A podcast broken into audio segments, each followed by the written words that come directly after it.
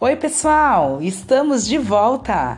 O Menino do Dedo Verde, de Maurício Druon, da editora José Olímpio. Já estavam com saudades de escutar as aventuras do menino Tistu? No capítulo anterior, nós vimos que Tistu teve uma aula de geografia, seguida de uma de fábrica, onde ele tomou uma bofetada do Senhor Trovões, e conheceu o conflito entre os Volás e os Vai-te-emboras. Estamos agora no capítulo 16, no qual se sucedem as mais espantosas notícias. Todo mundo sabe que os jornais só falam de guerra usando letras maiúsculas. Essas letras ficam enfileiradas num armário especial, e era justamente diante desse armário de maiúsculas que o diretor de O Relâmpago de Mirapólvora, diário bem conhecido, sofria terríveis hesitações Ia e vinha, suspirava, enxugava a fronte, o que é sempre sinal de emoção e perplexidade. O homem estava muito contrariado. Mal pegava uma grande maiúsculas, dessas que são bem reservadas para as grandes vitórias, logo a punha de lado. Ora escolhia uma das maiúsculas médias, que servem para as guerras que se arrastam, para as expedições que não terminam, para as retiradas imprevistas.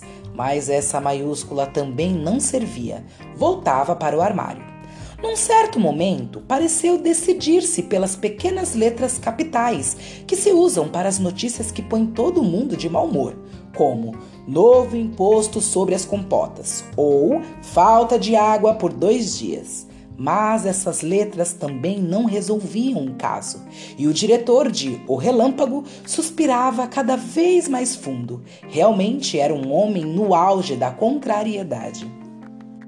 Ele devia anunciar aos habitantes de Mirapólvora, seus fiéis leitores, uma notícia tão inesperada e de tão graves consequências que não sabia como se arranjar. A guerra entre os Volás e os Vai-te-emboras havia fracassado. E quem poderá convencer o público de que uma guerra possa parar de repente, sem vencedores, sem vencidos, sem conferências internacionais, sem nada de nada?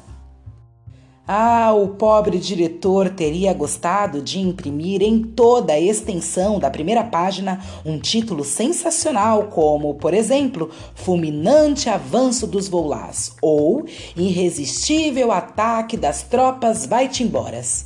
Mas isso era impossível. Os repórteres enviados até a pastilha cor-de-rosa eram categóricos. A guerra não acontecera. E seu fracasso punha em questão a qualidade das armas fornecidas pela fábrica de Mirapólvora, assim como a competência técnica do senhor papai, de suas oficinas e de todo o pessoal. Em suma, tratava-se de um verdadeiro desastre. Experimentemos com o diretor de O Relâmpago reconstituir o desenrolar dos trágicos acontecimentos. Plantas trepadeiras e colantes se tinham enraizados nas caixas de armamento. Como se meteram lá? Por que razão? Ninguém podia explicá-lo. A era, a briônia, a campanilha e a erva de passarinho formavam em volta das metralhadoras e dos revólveres um espesso emaranhado que o visgo do memendro negro vinha agravar. Essas caixas, tanto os volás como os vai-te-emboras, acabaram desistindo de recuperá-las. Os repórteres, nos seus relatórios, frisavam a ação particularmente nociva da bardana erva medicinal cujos bagos vermelhos são munidos de ganchos. A bardana se alastrara pelas baionetas. O que fazer com fuzis que desabrochavam, com baionetas que não mais espetavam e que os mais belos buquês privavam de toda a eficácia? Ha, só jogando no lixo.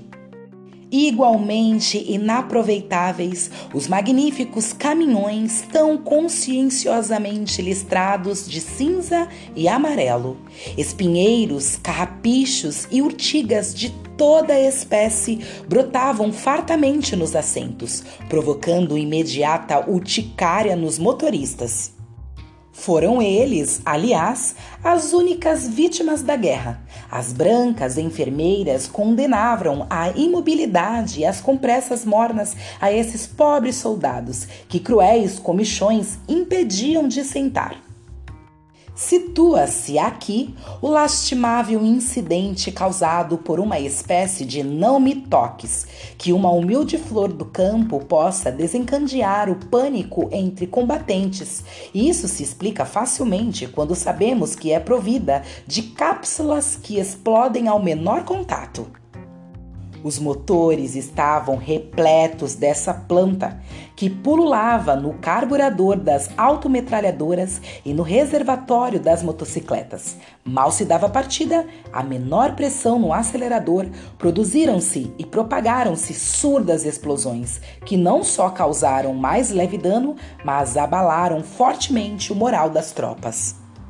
Passemos aos tanques. Tinham as torres bloqueadas roseiras bravas, as quais se misturavam à madressilva e às buganvilhas, lançavam raízes, cachos, pedúnculos e ramos espinhentos em torno das engrenagens. Os tanques, portanto, estavam também fora do combate. Nenhum só aparelho fora poupado pela misteriosa invasão. Surgiram plantas por todo lado, plantas teimosas, ativas, como que dotadas de uma vontade própria. Nas máscaras contra gases desenvolvia-se a aquileia estenutatória, o repórter de O Relâmpago garantia que, a um metro dessas máscaras, as pessoas já se punham a espirrar cerca de 50 espirros. Ervas mal cheirosas se alojavam no interior do porta-vozes. Os oficiais tiveram de renunciar a essas cornetas onde cresciam arruda e alho de urso, mudos, Imóveis, impotentes, os dois exércitos haviam estacado um diante do outro. E as má notícias voam. O senhor papai já estava a par de tudo e bem imaginamos em que estado de desespero. Suas armas floresciam como acácias na primavera. Ele mantinha-se em contato constante com o diretor de O Relâmpago, que lhe fazia a leitura pelo telefone dos mais pungentes telegramas. Só restava uma esperança: os canhões, os famosos canhões de Mirapólvora. Pois, como dizia o senhor papai, dois exércitos imobilizados podem ainda entrar em combate, desde que disponham de bons canhões. Esperou-se até a noite. Um último telegrama desfez todas as ilusões. Os canhões de mirapólvora haviam atirado, não resta dúvida, mas haviam atirado flores. Uma chuva de amores perfeitos, papulas e miosotes abatera-se sobre o contingente dos volás, que havia respondido inundando os vai-te-emboras de gerânios, margaridas e beijos. Um general tivera o cap arrebatado por um buquê de violetas. Mas não se conquista um país com rosas, e as batalhas de flores nunca foram levadas a sério. A paz foi imediatamente concluída entre os Volás e os Vaitimboras. Os dois exércitos se retiraram e o deserto cor de pastilha cor-de-rosa foi devolvido ao seu céu, à sua solidão e à sua liberdade.